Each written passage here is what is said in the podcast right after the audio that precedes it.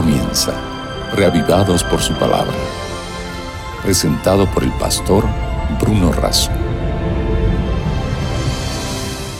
Como el siervo clama por las corrientes de las aguas, así clama por ti, oh Dios, el alma mía.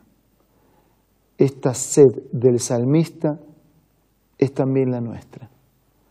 Por eso nos refugiamos cada día, todos los días, en la palabra de Dios que vive y permanece para siempre. Hoy nos dedicamos al capítulo 64 de Isaías, pero antes pedimos la bendición de Dios. Padre nuestro que estás en los cielos, al meditar en tu palabra pedimos tu bendición y tu asistencia. Lo hacemos en el nombre de Jesús. Amén. En el capítulo 64 del libro de Isaías encontramos una oración de Isaías que ya está iniciada en el capítulo 63 como vimos en el día de ayer, pero que hoy vamos a completar en la lectura y en la reflexión de la palabra de Dios. Él dice, ojalá rasgaras los cielos y descendieras, las montañas temblarían ante ti como cuando el fuego enciende la leña y hace que hierva el agua, así darías a conocer tu nombre entre tus enemigos y ante ti temblarían las naciones.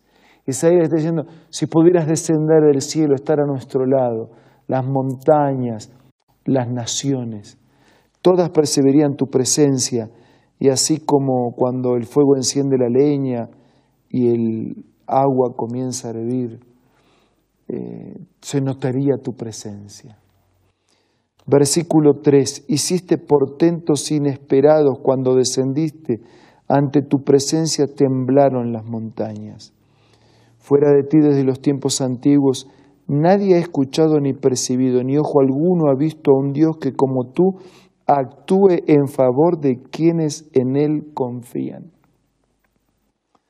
Dice Isaías, nunca se vio, no está escrito en ningún lugar no existe otra persona, otra entidad, otro Dios que haga por los que en Él confían lo que tú has hecho por nuestro pueblo. Versículo 5. Sales al encuentro de los que alegres, practican la justicia y recuerdan tus caminos, pero te enojas si persistimos en desviarnos de ellos. Qué actitud sincera la de Isaías en su oración, ¿no? tú sales al encuentro y te alegras de aquellos que están queriendo hacer tu voluntad, pero te disgustas, te enojas si persistimos en desviarnos. Miren que el enojo de Dios no es porque hagamos el mal, porque Él vino para salvar a los, a los malos y a los pecadores. Pero Él se disgusta cuando nosotros persistimos, cuando deliberadamente nos seguimos cayendo en el mismo pozo, seguimos cometiendo los mismos errores y pecados. Pero te enojas si persistimos en desviarnos de ellos. ¿Cómo podremos ser salvos? ¿Cómo podemos ser salvos? Por mi propia cuenta no puedo, necesito la intervención de Dios. Y si, y si yo a Dios no lo dejo intervenir, ¿cómo es que vamos a ser salvos? Versículo 6, todos somos como gente impura Nuestros actos de justicia son trapos de inmundicia. Nuestra justicia está manchada con sangre. hasta lo, que parece mejor de nosotros es peor. Todos nos marchitamos como hojas, nuestras iniquidades nos arrastran como viento. Nadie invoca tu nombre ni se esfuerza por aferrarse a ti, pues nos has dado la espalda nos has entregado en poder de nuestras iniquidades. A pesar de todo, Señor, tú eres nuestro Padre. Nosotros somos el barro y tú el alfarero. Todos somos obra de tu mano. Señor, aunque somos duros, aunque a veces somos rebeldes, descuidados, distraídos, en el fondo sabemos que somos tus hijos que tú eres nuestro Padre y que eres un alfarero que está moldeando nuestra vida como un barro para hacer de cada uno de nosotros la mejor vasija. Versículo 9. Por eso, Señor, no te enojes demasiado. No te acuerdes siempre de nuestras iniquidades. Considera, por favor, que somos tu pueblo. Tus ciudades santas han quedado devastadas. Hasta Sión se ha vuelto un desierto. Jerusalén es una desolación. Nuestro santo y glorioso templo donde te alababan nuestros padres ha sido devorado por el fuego. Ha quedado en ruinas todo lo que más queríamos. Señor, no te enojes demasiado. Ya tus santas ciudades están desoladas. El gran templo está destruido. Si nosotros eh, no nos hemos comportado contigo de la manera que deberíamos hacerlo. Pero por favor, mira nuestra vida de nuevo con ternura, con compasión, con amor. Versículo 12. Ante todo esto, Señor, ¿no vas a hacer nada? ¿Vas a guardar silencio y afligirnos sin medida? Y así termina el capítulo. Y mañana nosotros vamos a continuar y en el capítulo 65 está la respuesta. Pero yo, yo puedo anticipar así a manera de, de conclusión en nuestra reflexión de hoy, que Dios es siempre el Dios de una segunda oportunidad. Dios siempre da mínimo una segunda oportunidad. En realidad, Él da reiteradamente oportunidades. Cada día, cada mañana, Él renueva sus misericordias para con nosotros. Su gracia es inagotable. Su paciencia es ilimitada. Pero, aunque su paciencia es ilimitada, algún día la paciencia ilimitada de Dios también tiene su límite. Y aunque su gracia es inagotable, algún día se terminará ese tiempo de gracia y de oportunidades. Pero hoy, hoy nosotros podemos aferrarnos a esta gracia.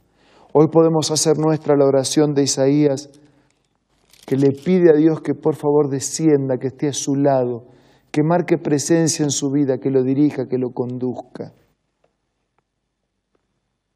que lo trate con justicia, porque Él se deleita en la justicia pero que también lo trate con misericordia, porque solo Él es misericordia. Cuando la Biblia habla de Dios, habla de Dios no como quien tiene amor o misericordia, sino habla de Dios como en su esencia. Él es amor, Él es misericordia. Y este Dios que extraña, pero que maravillosamente combina en la cruz y en la muerte de Jesús en la cruz, la justicia y la misericordia. La escritora cristiana Elena de Juárez dice que en la cruz la justicia y la misericordia se besaron. Dios hizo justicia condenando el mal y el pecado, pero Dios manifestó misericordia dando una nueva oportunidad. Dios es justo y quiere la justicia. Y todos nosotros queremos que Dios haga justicia. Claro, queremos que haga justicia con los demás, pero no en nuestra vida. Y un día la justicia de Dios será definitiva. Pero así como todos nosotros nos enfrentaremos con la justicia de Dios, todos nosotros hoy podemos aferrarnos a la misericordia de Dios que nos perdona, que nos restaura, que marca presencia en nuestra vida y que nos capacita para enfrentar la justicia de Dios envuelto en su misericordia. Queridos, hoy y ahora, es una buena y es una nueva oportunidad. No importa lo que hemos hecho hasta aquí, podría haber sido diferente, pero miremos hacia adelante y que las páginas que siguen en el cuaderno de nuestra vida sean siempre escritas por una sociedad entre Dios y nosotros. Ahora hablemos con Dios a través de la oración.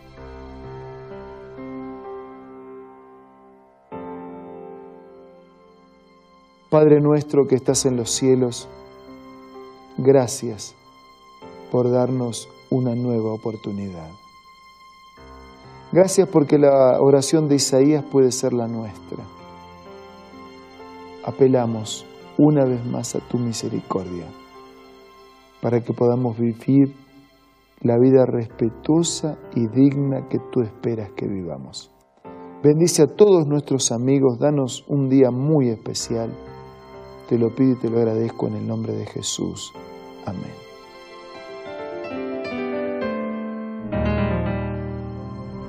Muchas gracias por su compañía en este día y en esta oportunidad. Nos reencontramos mañana para seguir siendo reavivados por la palabra de Dios. Esto fue Reavivados por su palabra, presentado por el pastor Bruno Razo.